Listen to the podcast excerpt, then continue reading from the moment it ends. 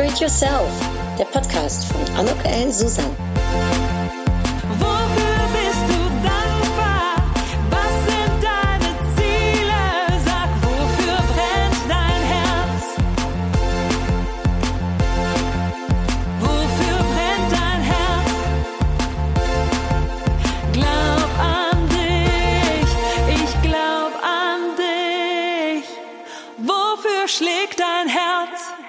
Dann ein herzlich Willkommen, ein herzliches Willkommen. Ich freue mich riesig. Also es ist mir eine große Freude und Ehre, euch meinen heutigen Gast vorzustellen. Ich bin heute im Gespräch mit der wunderbaren Sabine Askodon. Hallo Sabine. Hallo Anuk.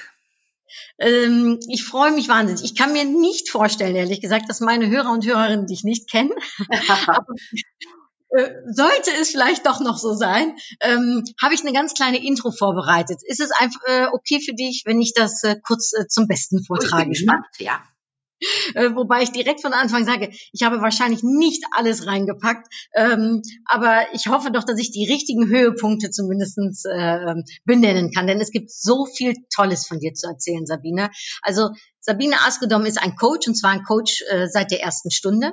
Sie ist Speakerin, eine ganz tolle Speakerin. Ich habe sie schon mehrmals live erlebt und bin jedes Mal geflasht. Jetzt hat sie gerade auch vor 10.000 Leuten oder 15.000, glaube ich, in der äh, Kölner Arena äh, präsentiert und hat alle umgehauen. Äh, für mich Highlight äh, äh, der ganzen Veranstaltung. Äh, ja, sie gibt Seminare und wenn ich es richtig sage, Sabine, hast du äh, gemeinsam mit deinem Sohn und deiner Schwiegertochter eine Akademie gegründet, nicht wahr? Mit Ähm, meiner Tochter. Tochter. Sohn und also, Tochter, ja. Wir haben die Askedom Inspiration Company gegründet, um das Ja, an die nächste Generation weiterzugeben irgendwann. Das finde ich so toll. Da kommen wir bestimmt gleich mal ganz ra- drauf zurück, wie das so ist im Familienbusiness. Äh, und äh, wie das auch ist, so eine Coaching-Ausbildung, das ist eine der vielen unterschiedlichen Ausbildungen, die du eben äh, anbietest. Jo. Ja, gelernt ist äh, Sabine Askedom äh, eine Journalistin und sie war Redakteurin bei der Zeitschrift Eltern und Ressortleiterin Karriere bei der Cosmopolitan. Und dieses Gen, das äh, benutzt sie so fantastisch, dass es nicht verwunderlich ist, dass sie mehrfache Bestseller-Autorin ist. Äh, unzählige Bücher. Ich habe auf Amazon nochmal nachgeschaut und ich habe aber äh, nochmal gecheckt, um sicher zu sein, das 35. kommt jetzt auf den Markt Ja. Spreche ich noch nicht mal von allen Hörbüchern, die es noch dazu gibt. Ähm, und das äh, Neueste heißt jetzt Queen of Fucking Everything. Also ich liebe es jetzt schon, alleine vom Titel her. ich finde es super. Ja, äh, seit einigen Jahren ähm, malst du auch wundervolle Bilder. Ich, ich begleite das äh, auf Facebook Mhm. und du stellst sie auch aus. Und ähm, äh, in deiner wahrscheinlich spärlichen Freizeit, das äh, äh, unterstelle ich dir mal, unterstützt du äh, auch ein wunderbares Projekt, nämlich für alleinstehende und verwitwete Frauen in Eritrea, um denen eine Ausbildung zu ermöglichen. Und mit Eritrea hast du eine ganz besondere Bindung Ja. ähm, und hast dort auch gelebt und äh, warst dort auch verheiratet, äh, wenn ich das so richtig sage. ja, also gelebt in, in Deutschland, aber oft in Eritrea gewesen, ja. Und äh, einen ganz kurzen Sprung einmal zurück in, in einige Jahre, und zwar 1972. Da gehörte Sabine zu den ersten Fußball-Schiedsrichterinnen. Ich liebe Fußball, also darum finde ich das besonders bewundernswert. Ähm, und äh, auch ehrlich gesagt, äh, toll, dass du da so eine, äh, das so vorangeschritten äh, bist. Und äh, ein anderes tolles Highlight ist 2010. Da wurde Sabine Askodom für ihr soziales Engagement mit dem Verdienstkreuz am Bande der Bundesrepublik Deutschland ausgezeichnet. Und was jetzt ganz neu ist, und damit schließe ich ab, äh, das finde ich super, sie hat seit kurzem einen eigenen Podcast mit Gerrit Winter. Jeden Sonntag äh, ist der on air und äh, der heißt Schatz, wie geht's dir? Ja, Sabine, wie geht's dir? Danke, liebe Anuk. Danke, wenn, du, wenn man so gelobhudelt wird, natürlich gut.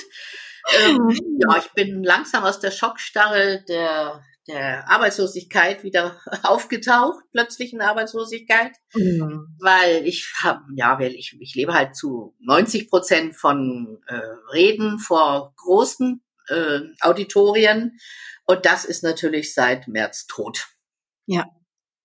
Und die Fallhöhe war wahrscheinlich ziemlich hoch, ne? Kann ich mir so vorstellen. Das kann man sagen. Also es war wirklich Schockstarre am Anfang äh, und dann immer so am Anfang hatten noch meine Mitarbeiterinnen und Mitarbeiter die Hoffnung, ah, das wird schon wieder. Und mir war völlig klar von Anfang an, dass dieses Jahr gar nichts mehr geht. Und das war eines der Highlight-Jahre meines Lebens. Ich hatte einen Großkunden mit 26 Vorträgen deutschlandweit, Österreich, Schweiz.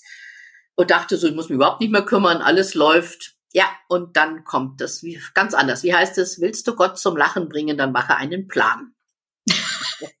Genau, dann kommt alles anders, als man denkt. Ja. Wie bist du damit umgegangen, Sabine? Kannst du, also ich meine, du bist ja eine, du bist ja eine starke Frau. Du bist ja auch, ich kann mir vorstellen, du bist ja auch schon einiges gewohnt in deinem Leben. Das wird ja wahrscheinlich nicht dein erster Gegenschlag gewesen sein. Bist du gewappnet gewesen für das oder ja? Und wie bist du damit umgegangen? Puh.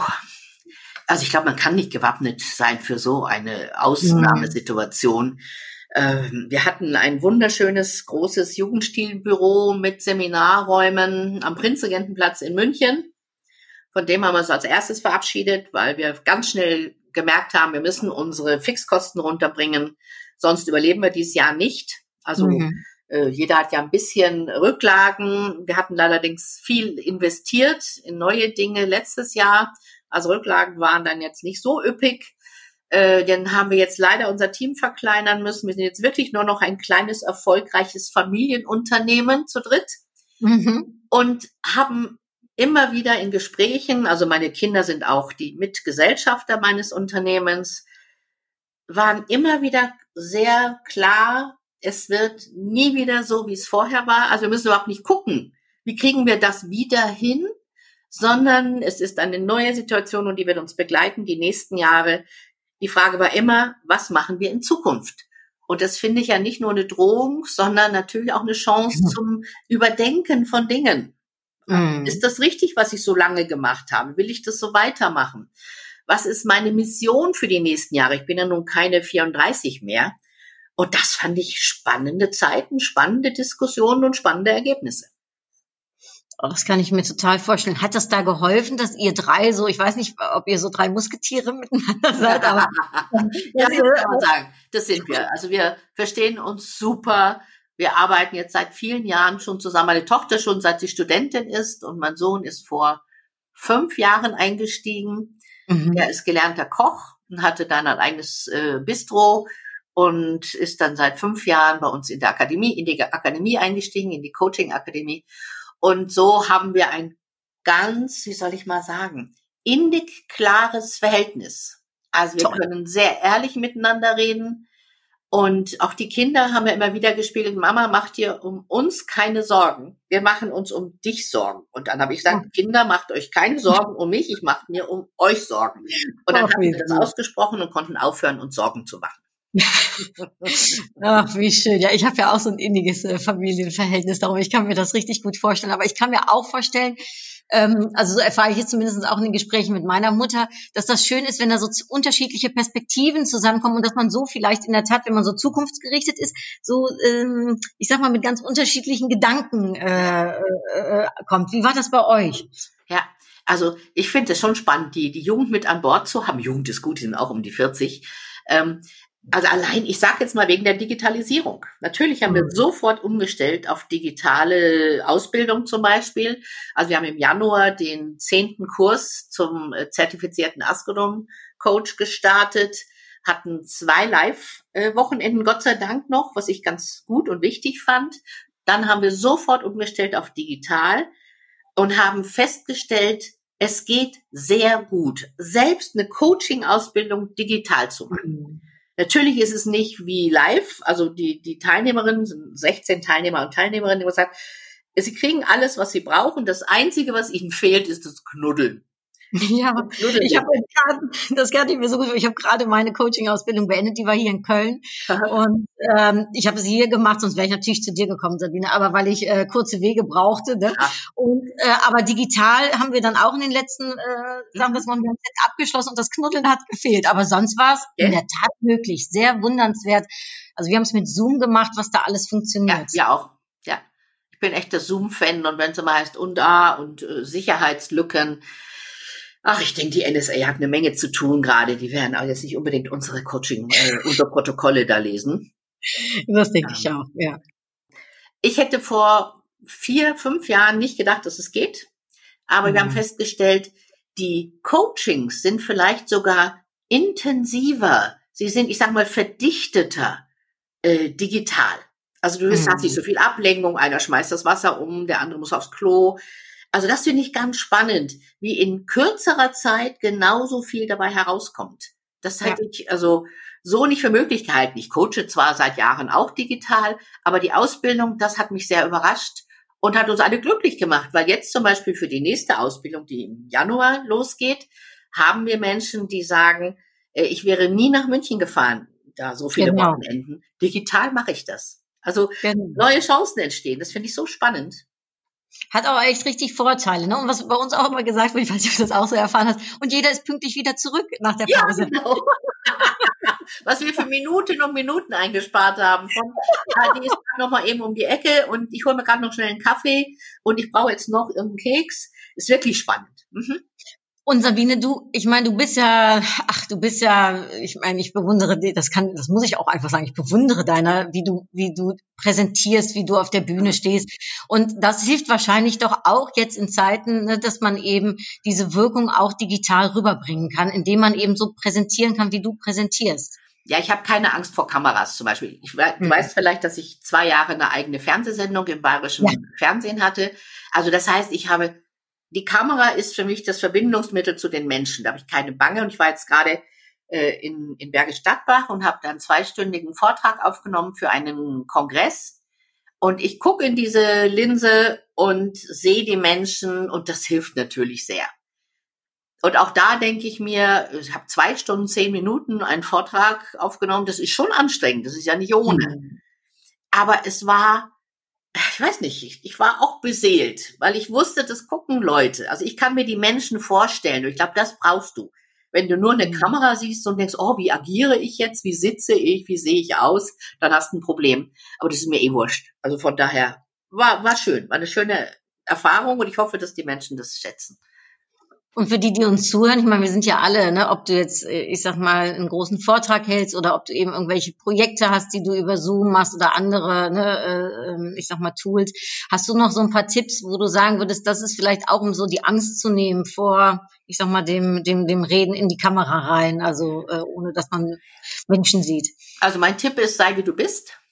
Versuch auch nicht so Posing zu machen, weißt du, oh, wie sitze ich da und ist es die richtige, meine Schokoladenseite. Also Selbstvergessenheit ist mein Tipp. Ich Mhm. liebe dieses Wort, das habe ich, weiß ich, vor 20 Jahren das erste Mal gehört. Und Selbstvergessenheit heißt, jetzt ist mal gut mit dir selber. Und jetzt denk dran, was du Menschen geben möchtest. Und das ist die Message. Und das ist das Ziel. Und vergiss dich selbst. Und das ist eine Übungssache natürlich, das wissen wir alle. Aber wenn man denkt, da sitzt jemand und der braucht genau in diesem Augenblick diesen Satz, den ich sage, dann Hm. gibt es eine Bedeutung. Und das ist für mich die Mission, die Bedeutung, die mir hilft, es einfach zu tun. Mhm. Was ist so deine Mission, wenn du sagst, ne, dass dieses ne, äh, äh, geben wollen? Ne? Was, was ist so, was, was möchtest du gerne geben? Ich meine, du, du gibst so viel. Ähm, was, was treibt dich an, Sabine? Also wir haben im, im Frühjahr eben in diesen, in dem, in der Reihe diese Diskussionen, wie geht's weiter, haben wir nochmal ganz intensiv über unsere Mission gesprochen, also unseres Unternehmens und für jeden von uns. Und wir heißen ja Inspiration Company, das heißt, wir wollen inspirieren. Weil das war Mhm. so die Klammer, die über allem ist. Ich mache ja so viele unterschiedliche Sachen. Ich schreibe Mhm. Bücher, ich gebe Interviews, äh, mache Seminare, mache Einzelcoachings und die Klammer heißt Inspiration. Also das ist mal der Oberbegriff. Und ich habe für mich meine Mission nochmal mir überlegt. Ich bin 67 Jahre jetzt. Mhm. Ich werde das wahrscheinlich auch nicht mehr 100 Jahre machen, sondern nur noch 30 oder keine Ahnung oder zwei. Keiner von uns weiß das oder 14 Tage. Mhm. Und ich habe meine Mission nochmal eigentlich zurückentwickelt, weil ich komme ja aus der Frauenbewegung, aus der Frauenecke, sage ich jetzt mal, habe Mhm. mir in den letzten Jahren auch Unternehmer und Unternehmen gekapert, sage ich mal, oder begeistert für mich. Und das habe ich richtig gerne gemacht. Führen ist mir ein ganz wichtiges Thema, und zwar menschlich führen. Und bin jetzt durch das neue Buch auch ein Stück wieder frauenparteiisch geworden. Also meine Mhm. Mission, wenn ich das so richtig überlege, ist für die nächsten Jahre weiterhin dafür zu sorgen, dass Frauen sichtbarer werden, dass sie selbstbewusster werden. Und gerade im Augenblick bin ich so auf so einem Feldzug, Männern gegenüber denen klarzumachen, ihr merkt es nicht mal, wenn Frauen nicht dabei sind. Ihr merkt es nicht mal, wenn Frauen nicht erwähnt werden. Also da bin ich gerade so ein bisschen furienmäßig unterwegs. Ich bin so wütend. wenn Männer einen Vortrag halten und es kommt nicht eine Mhm. einzige Frau drin vor. Mhm. Also viele Helden werden vorgestellt, es ist nicht eine Frau dabei. Es wird viel erzählt über Führung, aber es fällt nicht einmal das Wort weibliche Führungskräfte. Da kann ich inzwischen echt zur Furie werden. Ich habe neulich einen Kollegen leider sehr heftig angegangen. Ich habe vor Wut geheult, weil ich so enttäuscht war. Es sind Kollegen, die ich so schätze und sie merken es nicht, dass keine Frau vorkommt in ihrem Vortrag. Und da habe ich jetzt für mich entschieden, ich lasse das nicht mehr zu. Ich sag's wenigstens. Weißt du, was das Enttäuschendste war bei der, bei dem Erlebnis? nee. Dass die Frauen sich von mir abgewandt haben. Oh. Also, die wollten, bis auf Ja. ganz wenige, wollten die sich nicht mit mir solidarisieren. Die waren auf Oh. der Seite der anderen. Und das hat mir schwer zu denken gegeben. Was ist das genau, Sabine? Also was ist das, was den Männern nicht auffällt und was ist, dass die Frauen da, ähm, manchmal so, das, äh, das erkenne ich, sehr wenig solidarisch sind. Ja, es gibt, glaube ich, anrufen, Frauen. ne, Netzwerke sind wichtig, Netzwerke sind wichtig, aber wenn es drauf ankommt, manchmal ne, fehlt Ja. die Solidarität. Ja. Also es gibt keine, also es gibt natürlich Frauensolidarität. Wir alle kennen Mhm. Frauen, die sich, die dir helfen, die sich für dich einsetzen. Aber es gibt, glaube ich, keine so übergreifende Frauensolidarität. Mhm. Bei Männern auch nicht mal unter uns. Aber bei Männern gibt es mehr so eine Verbundenheit. Also Kumpels sind Kumpels. Ähm, bei Frauen gibt es kein Wort dafür. sogar. Mhm. Äh, Also da war ich dann schon, ja, verwundert, sage ich mal vorsichtig, weil es kamen mindestens zehn Männer zu mir hinterher und haben mich angesprochen, haben gesagt, äh, ich war erschrocken, wie sie da aufgetreten sind, aber sie haben recht, es ist mir selbst nicht mal aufgefallen. Und die hatten einen Bewusstseinsprozess. Mhm. Und da habe ich gedacht, bei den Frauen, was ist los? Schämt ihr euch für mich, dass ich dann so, so emotional geworden bin? Ich glaube, das war's. Das hat die erschrocken oder Mhm. erschreckt. Äh, und und da, da, da, das, glaube ich, hat sie verstört, diese Frauen. Und das ist ja ein Mhm. Thema in meinem neuen Buch. Da heißt ein Kapitel Wut tut gut. Mhm. Und ich wünsche mir, dass Frauen aus diesem Überlachen von Wut rauskommen. Vielleicht kennst du das auch, dass Frauen, wenn sie auch irgendwie Ja. geärgert werden, wenn ihnen jemand was wegnimmt, dann überlachen sie das gerne so. ja, stell dir vor, hat der meine Idee geklaut? Und ich rufe auf, spürt eure Wut wieder, überlacht das nicht. Ihr müsst dann nicht jeden mit den Fingernägeln das Gesicht zerkratzen, aber merkt es zumindest und reagiert. Muss nicht jeder Furie werden wie ich, aber wenn es sein muss, dann auch das. Weil das ja auch Effekt dann hat. Letztendlich sind nachher bei dir ein paar Männer ähm, geko- ne, gekommen und haben gesagt, oh ja, stimmt. Ja, Also Kommunikation ist schon total wichtig und zwar also äh, äh, an Ort und Stelle wahrscheinlich auch direkt, ne, sowas zu sagen. Direkt, ja. Und, und, und einer dieser Männer hat mir eine Münze geschenkt von seiner Urgroßmutter, die er immer Ah. in seiner Geldbörse hatte. Eine alte Münze von 1858. Das hieß in der Familie der Notgroschen. Nein. Und er sagt, er hat im Abend immer wieder darüber nachgedacht, warum ich so einen Ausbruch hatte. Und dann sagte er, sie, äh, oder wir haben uns geduzt, du stehst in der Reihe der kämpferischen Frauen und meine Urgroßmutter und meine Großmutter waren auch so. Und dann hat er mir diese Münze geschenkt. Kannst du das Mhm. vorstellen? Nein, da, ich, ich, ich, würde auch heulen. Ich kriege jetzt schon Gänsehaut, wenn ich das höre. Oh. Mein Gott, Sabine, was für ein Effekt auf diesen Mann. Also Und das Wahnsinn. ist mir genauso wichtig, wie wenn eine Frau kommt und sagt, oh, ich habe was kapiert. Weil ich finde, wir müssen ja die Männer dazu bringen, dass sie sensibel dafür werden. Weil sie, sie sind ja keine bösen Menschen. Sie merken es nur nicht. Und wenn die Männer das dann Mhm. plötzlich merken, denke ich mir, das ist ja ein großer Schritt für uns Frauen. Das macht es uns ja leichter. Ja, klar. Hat sie, äh, äh, ich möchte gleich nochmal ganz kurz auf dein Buch aber äh, zurückkommen, weil mich das auch interessiert. Aber ganz kurz an der Stelle.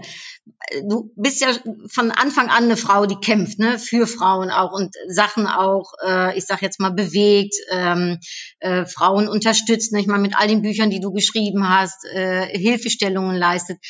Kannst du so mal, wenn du zurückblickst, sagen, was hat sich verändert und was ist vielleicht, was ist vielleicht neu? Hallo? Ja, bist du Hab noch ich da? hab nicht gehört. Kannst du es nochmal wiederholen? Ja, natürlich. Ähm, ich habe gesagt, du hast ja so viel gemacht, also so viele Bücher geschrieben. Du hast ähm, äh, Frauen unterstützt. Du bist ja von Anfang an mit dabei. Ne, das äh, äh, auch als Journalistin ne, äh, in, dein, in deinem Ressort zum Beispiel. Was hat sich, wenn du zurückblickst, ne, was hat sich verändert und was ist jetzt vielleicht heutzutage neu? Gerade jetzt im Hinblick ne, von dem, was du gerade geschildert hast. Hm. Da fällt mir jetzt spontan ein, was mich äh, dazu gebracht hat. Als ich 14, 15, 16 war, gab es im Stern, in der Zeitschrift Stern, die hatten wir abonniert zu Hause, eine Kolumnistin und die hieß die Sibylle. Die hieß nur Mhm. Sibylle. Die Sibylle im Stern. Und die hat immer eine Seite für sich gehabt und hat dort freche Dinge geschrieben. Also die meine Mutter nie denken oder sagen würde. Und das Mhm. war wirklich außergewöhnlich. Die hat einfach gezetert, wenn es sein musste. Und die hat sich für Frauen eingesetzt und die ist mein großes Vorbild. Ich glaube, auch deswegen der bin ich Journalistin geworden. Ich wollte werden wie die Sibylle. Und das zieht sich durch die ganze Zeit. Ich, ich glaube jetzt nicht mehr daran, dass ein Mensch die Welt verändern kann. Ich habe übrigens festgestellt, auch die Frauenbewegung, die ja sehr aktiv war in den 70er, 80er Jahren, hat es nicht direkt geschafft. Aber wir sind natürlich einen großen Schritt weiter. Und ich Mhm. denke inzwischen in Generationen, nicht mehr in Jahren. Und ich denke, wir müssen, wir müssen, wir Frauen, die bewussten Frauen, müssen der jungen Generation den Rücken stärken. Weil sie Mhm. haben es immer noch nicht viel leichter.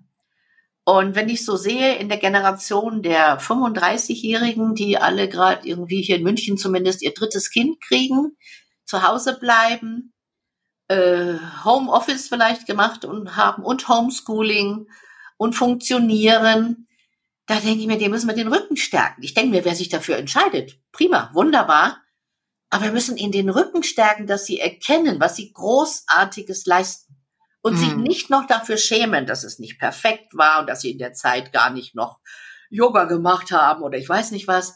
Also aus dieser, dieser Belastungshaltung rauskommen. Vielleicht kennst du diesen Begriff Mental Load, der ist gerade ganz aktuell, Mhm. Ja, dass die Frauen das Gefühl haben, sie müssen sich um alles kümmern.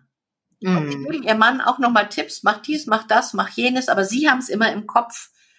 Und da sind wir noch ganz, ganz weit von Gleichberechtigung entfernt. Und ich möchte diesen jungen Frauen zeigen, es gibt eine, ein Leben zwischen Autonomie, Respekt und Verantwortung. Und das ist der Weg, finde ich, den sie gehen können. Und da möchte ich gern so ein kleiner Leuchtturm sein. Toll. Und ist das jetzt auch der Grund, ne, äh, um dann, äh, ähm, also wie gesagt, Queen of Fucking Everything ist ja, ist ja einfach ein Megatitel. Ich kann mir vorstellen, dass du da schon sehr viel positives Feedback zu bekommen hast äh, von Leuten, die begeistert sind. Ist das jetzt auch, was du in dem Buch äh, nahebringen möchtest oder äh, worum geht's in dem Buch? Was, Mhm. ähm, erzähl doch mal. Ja, also vielleicht noch ein Satz zu dem Titel. Also ich habe großes, große Zustimmung bekommen. Einige wenige haben gesagt, hey, was ist das für ein ekliger Titel? Ähm, ich muss das erklären. Mein Mann, Siegfried, mit dem ich jetzt Mhm. zwölf Jahre verheiratet bin, der hat auf einer Reise nach New York in einem Buchladen mir ein Schächtelchen geschenkt, so mit so, so einem Zettelkasten und da stand das drauf. Queen of fucking everything. Und eine, eine schöne Frau lag lassiv auf dem Sofa auf dem Foto da. Und dann war ich erst so ein bisschen beleidigt und dachte, was ist ja Unverschämtheit? Was, was meint er damit?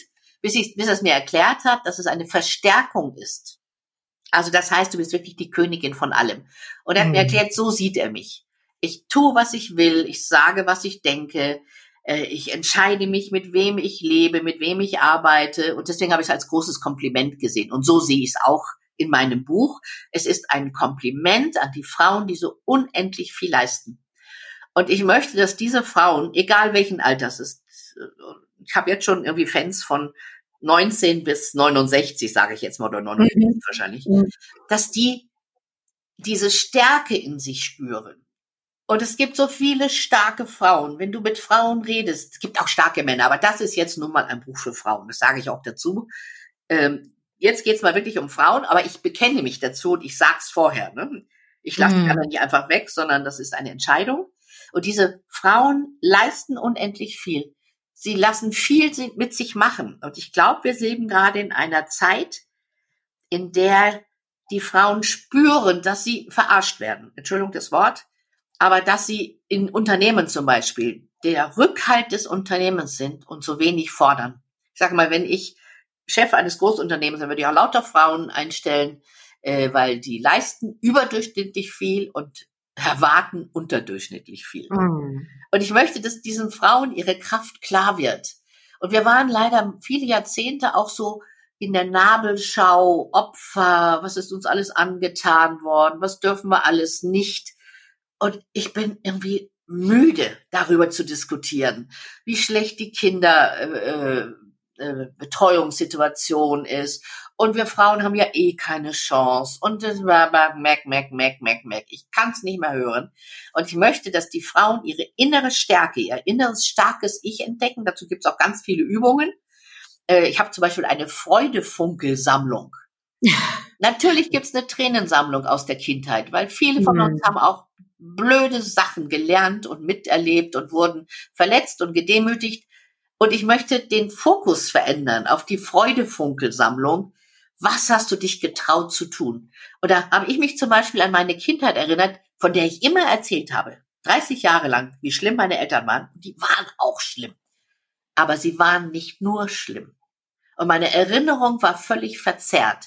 Ja, die Mhm. habe ich in den Keller gesperrt, aber nicht jeden Tag, sondern zweimal, glaube ich. Aber das war so übermächtig, diese Erinnerung. Mhm.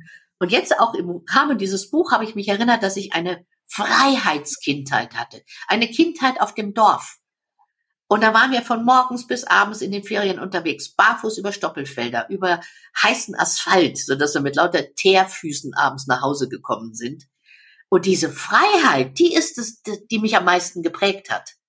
Und ich, bis heute ist es mein oberster Wert, frei zu sein, frei zu entscheiden. Und ich glaube, dass diese, diese Sommerferien Kindheitserinnerung mich extrem geprägt hat. Und ich möchte gern, dass Menschen, Frauen oder Männer, sich dieses nochmal klar machen.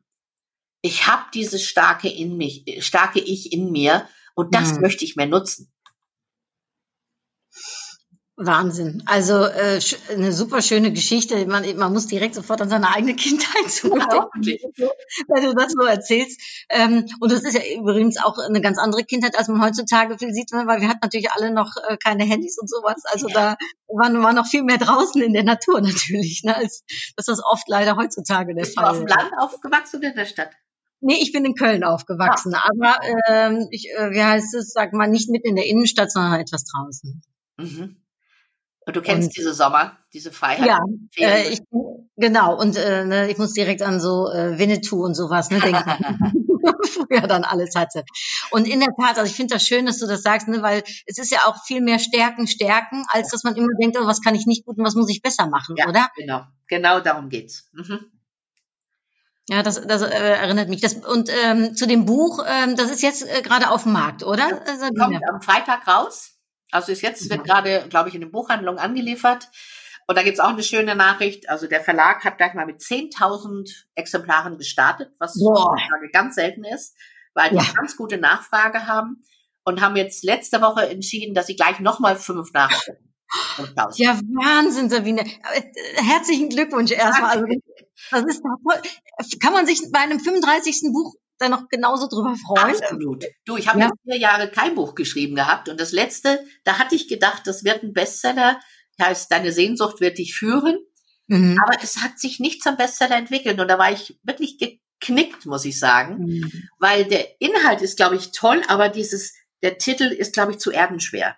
Mhm. Und Ja, jetzt habe ich das Gefühl, ah, der Titel strahlt das aus, was ich meine und jetzt kriegen wir es hin. Also ich bin sicher, es wird ein Bestseller. Mhm. Das glaube ich sofort, Sabine. Und an der Stelle drücke ich dir natürlich herzlich die Däumchen. Ich bin ja Kann gerade jung. brauchen. Ich muss ja von irgendwas leben. Ja, eben darum. Also ich gönne es dir mehr als das. Ich bin ja Jungautorin. Ich habe gerade mein erstes Buch in diesem Jahr rausgebracht. Jetzt kommt das zweite raus. Aber Wow. ähm, das ist natürlich, du bist ein großes Vorbild für mich. Und hat man immer wieder neue Ideen? Also bei einem, wenn man schon Mhm. 34 Bücher geschrieben hat, wie, wie entwickelst du das, Sabine? Ideen habe ich ohne Ende.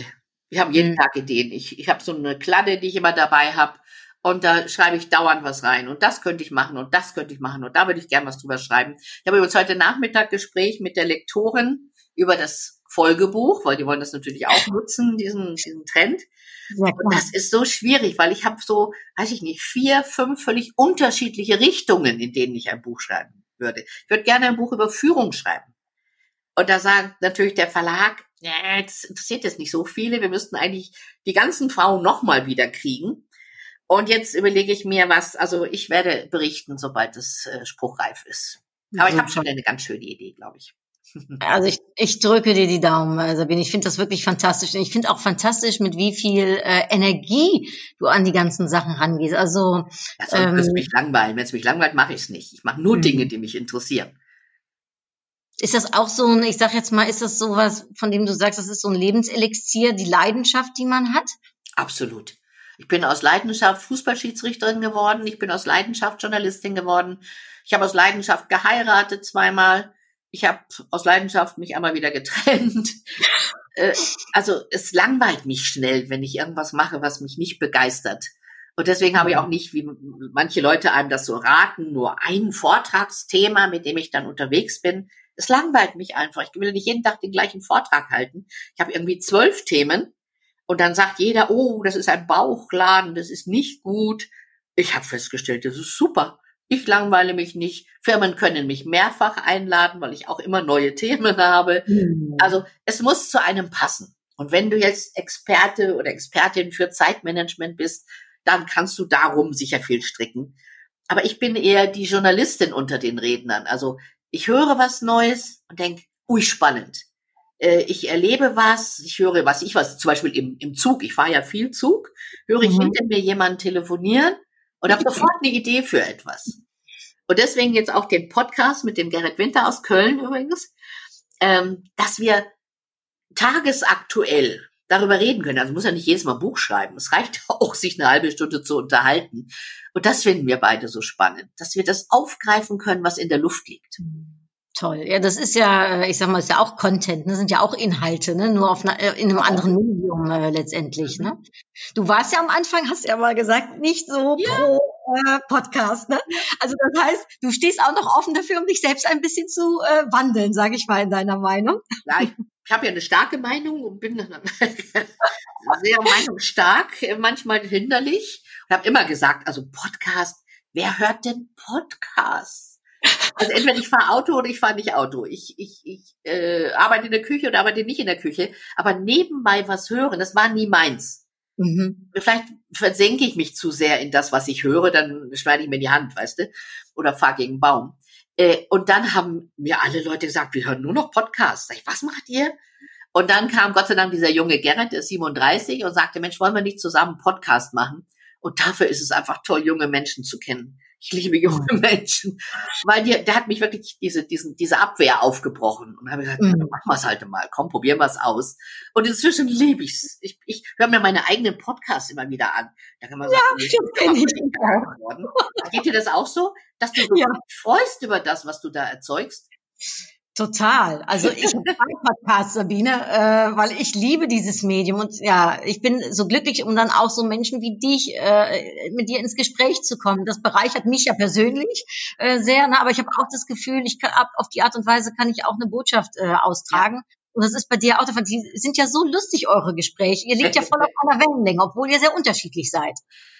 Ja, wir ticken schon ziemlich ähnlich, obwohl wir eben zwei Generationen sind. Ähm, aber wir, wir haben so ein, ja, so ein, so ein Menschenbild und so ein Wertegerüst, glaube ich, das sehr ähnlich ist. Und deswegen harmonieren wir da auch sehr gut. Und wir können lachen. Und ich liebe Männer, mit denen man lachen kann. Weil alles andere ist irgendwie auch schrecklich, wenn man immer nur sehr ernst und sehr klug über irgendwas labert. Aber wir haben so Spaß an, an sich selbst nicht so wichtig zu nehmen. Vielleicht hast du es Mhm. mitgekriegt, wir haben jetzt diese neue Rubrik. Was bedeutet das Wort? Ja, ich habe es gehört, äh, aber ich kann es nicht wiederholen, aber es war ein hawaiianisches, schönes Genau. Wort. Und das macht Ich mag erzählen. weil weil wir das uns ja zum Teil auch zum Affen machen, weißt du? Aber da haben wir keine Bange davor, das ist so schön. Wie hieß denn jetzt nochmal das hawaiianische Wort? Ach, wenn ich Haka, schon wieder wüsste. Es war irgendwas mit, mit äh, Haka. Lani am Schluss. Äh, Ja. Wakialani, glaube ich, hieß Ja. es. Genau. Also ihr müsst euch das auf jeden Fall anhören äh, und auch was dieses äh, schöne hawaiianische Wort bedeutet. Das ist ein tolles. Äh, Vielleicht kann ich dazu nur ergänzen, Sabine, weil ich habe es gehört und habe mir gedacht, in China ist das genauso. Man gibt den Kindern den Namen, die man den Kindern äh, wünscht zu sein. Ah, Und- schön. Ich habe äh, in äh, China zwei Jahre lang sehr viel mit China zusammengearbeitet und dann habe ich gesagt, äh, dann bin ich nach China gefahren, habe gesagt, ich brauche dann auch einen chinesischen Namen. Ja, und? mir gesagt, was möchtest du denn sein? Und dann habe ich gesagt, ich möchte gerne die mutige sein und ich möchte gerne die leidenschaftliche sein. Und dann ähm, hat er äh, gesagt, ja gut, dann heißt du also ähm, Su Yong Ching. Ach. Su von Susan und äh. Yong ist dann eben mutig und äh, leidenschaftlich. Oh. Und als äh, total schön ist das. nämlich. Und dann habe ich ein schönes Zeichen bekommen, wie das in der Oh, chinesischen aussieht. Und ähm, dann haben die nur allerdings in China alle gedacht, da kommt ein Mann, weil mutig würde man eher einem Mann zusprechen als einer Frau. Ne? Da siehst du mal.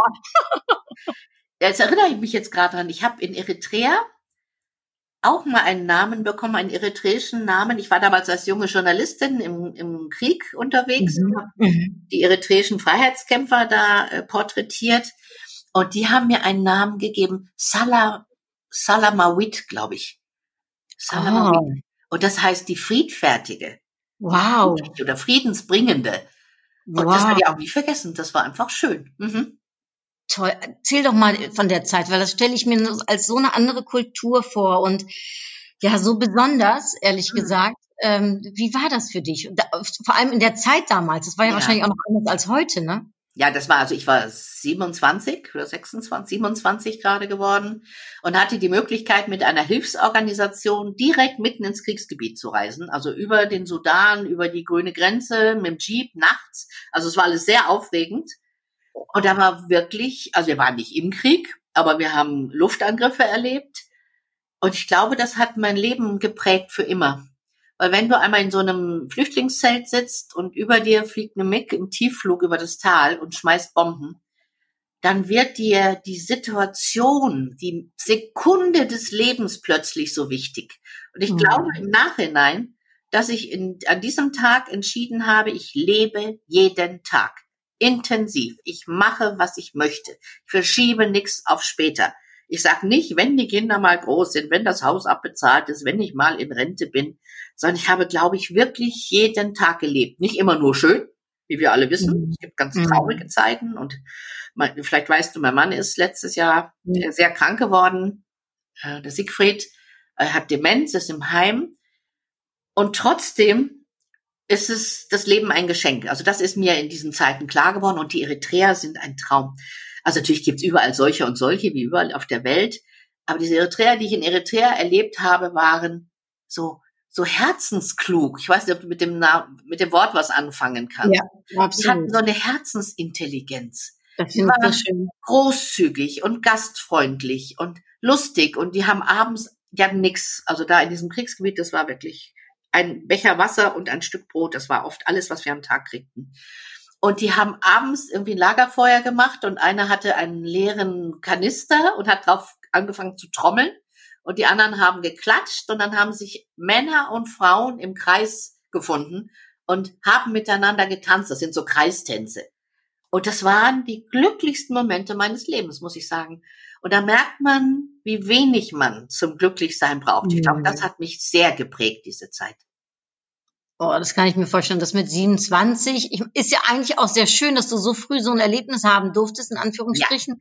Ne, dass dich direkt so, ich sag mal, dankbar in die Welt schickt, eigentlich Ich letztendlich. erst Ne? mit 55 auf einer Yogareise. Mhm. Ja, genau. bin ich auch sehr dankbar dafür. Ich bin auch meinem ersten Mann sehr dankbar, dass ich das erleben konnte. Ich habe mich in dieses Land verliebt, auch äh, bis heute. Ich liebe das Eritrea. Äh, das ist ja karg und schön und einzigartig und die Menschen sind ganz besonders, muss ich wirklich sagen. Wahnsinn. Ja, ich muss dran denken, ich habe vorgestern in den Tagesthemen eine Nachricht gesehen, das ging dann nicht um Eritrea, aber äh, um Afrika, ähm, äh, wo eben äh, die Kinder jetzt äh, zu äh, Covid, ne, die Schulen geschlossen haben für ein ganzes Jahr und die armen Kinder da sitzen, Das habe ich gelesen in Anna oder wo das ist irgendwie. Ja. Ja. Keinen haben, Oh. der sie fördert natürlich und fordern kann. Und dann habe ich gedacht, boah, Anuk, was regst du dich auf, dass du vielleicht ein paar Aufträge nicht mehr hast? Diese Leute, Mhm. die haben gar nichts und diese Kinder können eben jetzt nicht gefördert werden. Am liebsten würde ich mich ins Flugzeug setzen Ja. und nach, Afrika fahren und da helfen, weißt du? Also so. Ja, ich sag dir, wenn ich was Gescheites gelernt hätte, sage ich immer, dann wäre ich in Eritrea geblieben damals. Mhm. Also wenn ich Ärztin oder Krankenschwester gewesen wäre, dann wäre ich nicht zurückgekommen. Aber ich wusste, als Journalistin falle ich denen nur zur Last und denen kann ich helfen, wenn ich wieder nach Deutschland fahre. Mhm. Und wenn du darauf aufmerksam machst, wahrscheinlich, ne, in deiner Arbeit. Ja. Toll. Genau. Ach, Wahnsinn. Also Sabine, Wahnsinn. Äh, und ähm, ja, äh, sicherlich in der in der äh, schwierigen Zeit, ne, die du hast, dass du das dann vielleicht zumindestens als, äh, ich sag mal, als Kraftquelle für dich Genau. mitnehmen kannst. Absolut, ja. Und das empfehle ich auch. Denk an Zeiten, die du geschafft hast, die du Mhm. bewältigt hast.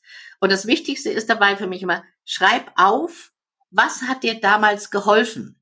Und das ist Mhm. vielleicht Durchhaltevermögen, Optimismus, Glaube, was immer es ist. Schreib dir das auf. Ähm, Hoffnung, dranbleiben. Und das sind die Ressourcen, die uns helfen, jede Situation zu bestehen. Mhm. Also ich glaube, das, was mich früher in meinem Leben immer wieder mir geholfen hat, böse Dinge zu überstehen, sind die Dinge, die in mir sind. Und das versuche ich Menschen beizubringen. Du hast das alles. Du musst nicht anders werden, als du bist. Mhm. Nutze das und du kannst es. Greife zurück auf das, auf deine Stärken, ja. Das greift total schön übrig, äh, Sabine. In meinem Podcast gibt es eine Sache, die immer wieder zurückkommt, und das ist ähm, die Frage an dein jüngeres Ich, also oder äh, die Botschaft an dein jüngeres Ich. Ich, ich frage immer alle äh, Frauen, die in, in meinem Podcast sind, was würdest du mit dem Wissen, was du heute hast, was würdest du dem jüngeren Ich, und das Alter kannst du dir selbst aussuchen, ähm, raten zu einem Zeitpunkt, wo es das vielleicht den Ratschlag gut gebraucht hätte. Und was wäre das dann? Vielleicht ist es, hast du es schon genannt, aber vielleicht ist es auch noch was anderes. Und wie alt ist die kleine Sabine? Ja, das spüre ich gerade rein. Ähm, ich glaube, die ist sechs Jahre alt. Ich Mhm. erinnere mich an ein Foto aus dem Fotoalbum meiner Eltern. Da haben wir eine Wanderung gemacht. Wir haben, sind viel gewandert, meine Eltern, meine drei Brüder und ich war ja die Kleinste. Und da gibt es ein Foto, da liegt mein Vater auf dem Bäuchlings im, im Gras. Ich knie neben ihm und kämme ihn mit seinem Kamm. Mhm. Und da denke ich, das habe ich vergessen gehabt, dass er auch diese Seite hatte. Er hatte auch eine sehr jähzornige, aber es gab eben auch diese Seite von ihm. Und die hatte ich jahrzehntelang verdrängt. Ich habe nur den, den schlimmen, jähzornigen, strafenden Vater gesehen. Und ich würde dieser kleinen Sabine mit sechs sagen, achte auf die guten Zeiten. Achte auf das, was schön ist. Genieße die Zeit, die schön ist. Weil die wird dich prägen fürs Leben. Ja, das würde ich dir sagen. Dann hätte ich mir viel Traurigkeit und Niedergeschlagenheit und Wehmut vielleicht äh, erspart. Mhm. Ja, schön. Und in der Tat, so, wo geht die Aufmerksamkeit hin, ne? Wahrscheinlich Ja. in dem Fall Ja. auch, ne? Ja. Und ich habe 34 Bücher gebraucht, um mein, mein, mein Seelen, meine Traurigkeit wegzuschreiben. Und in diesem neuen Buch habe ich erstmals das Gefühl, die starke Sabine hat jetzt endlich die Oberhand gewonnen. Mhm. Wow.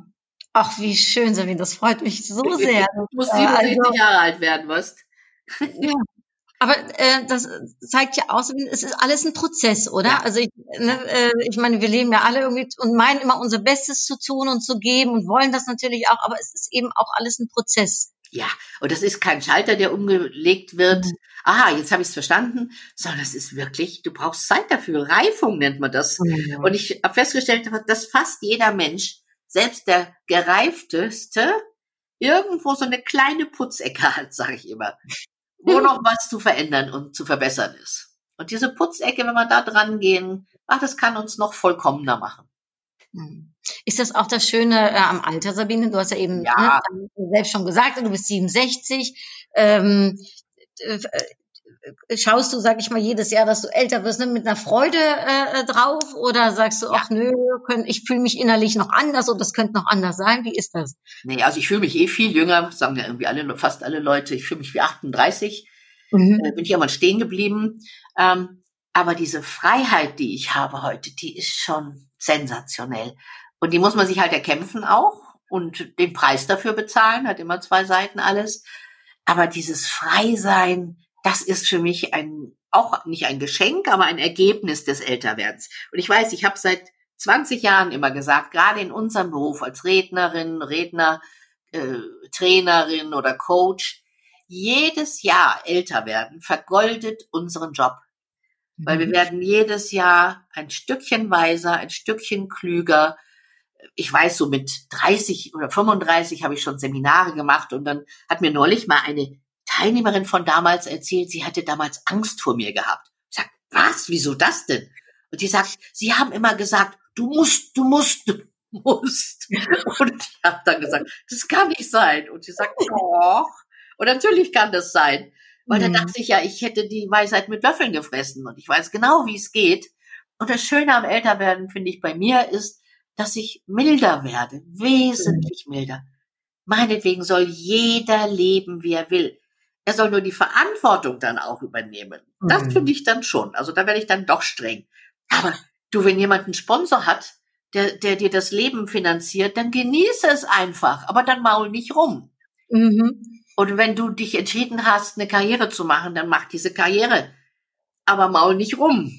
Also das mag ich nicht. Wenn jemand nichts ändert, aber nur rumjammert, da bin ich immer noch ziemlich, naja, halb, halb streng, sagen wir es mal so.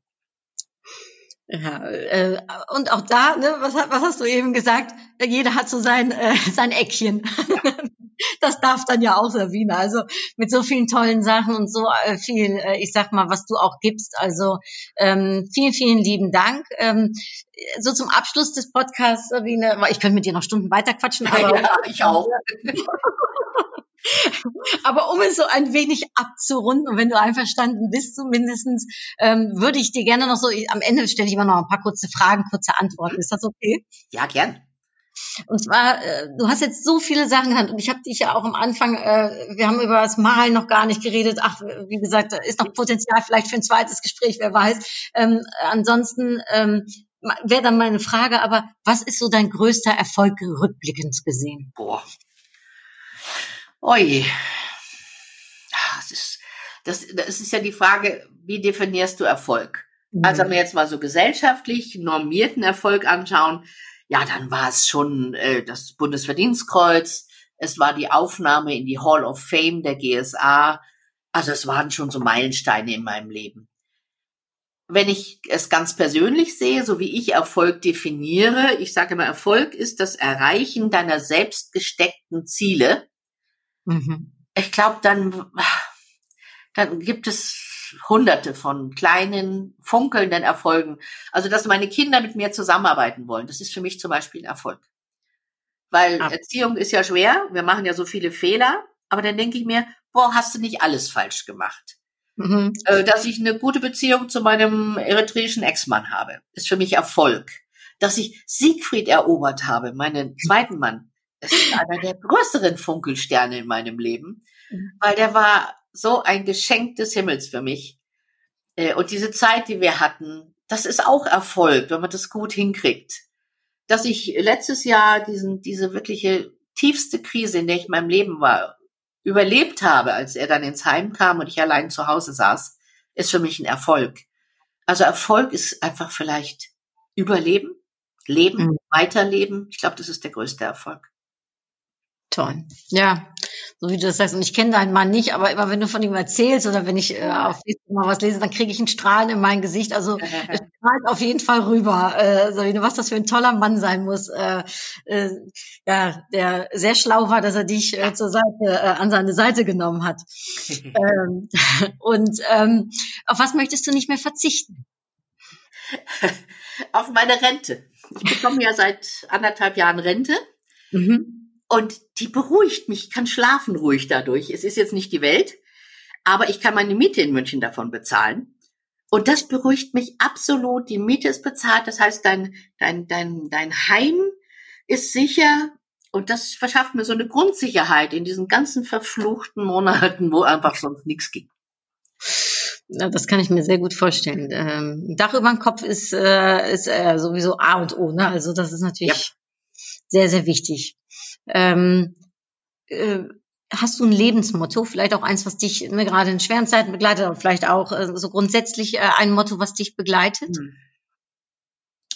Also ich sage das, was mir als erstes einfällt. Ich habe sicher noch Mhm. andere.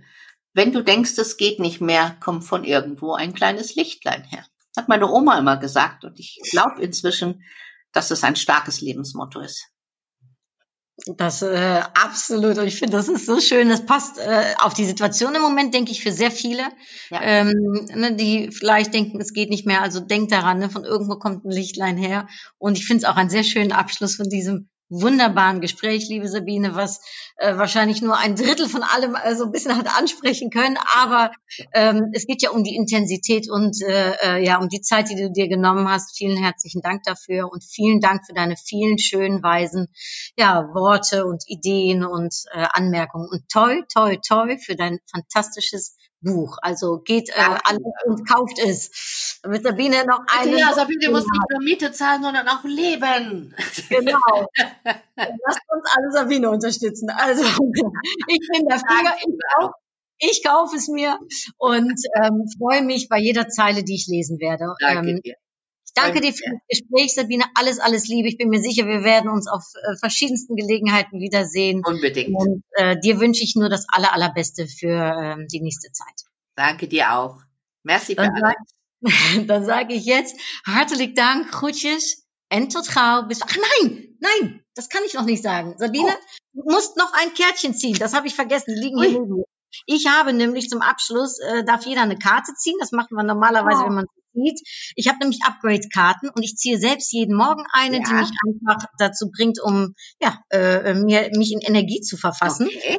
Und äh, die warten jetzt auf dich und die sind in einem Kästchen, das viereckig ist. Also das Ja. heißt, du darfst sagen, le- äh, links, rechts, äh, unten, oben, ähm, in der Mitte. Ähm, links oben.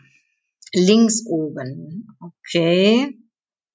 Packe ich links oben. Und da steht drauf, Schmetterlinge im Bauch. ja, das wünschen wir nochmal. Dann wünschen dir die Schmetterlinge im Bauch. Und Ja. so wie du über deinen Mann geredet hast, habe ich zumindest äh, Schmetterlinge erahnen können.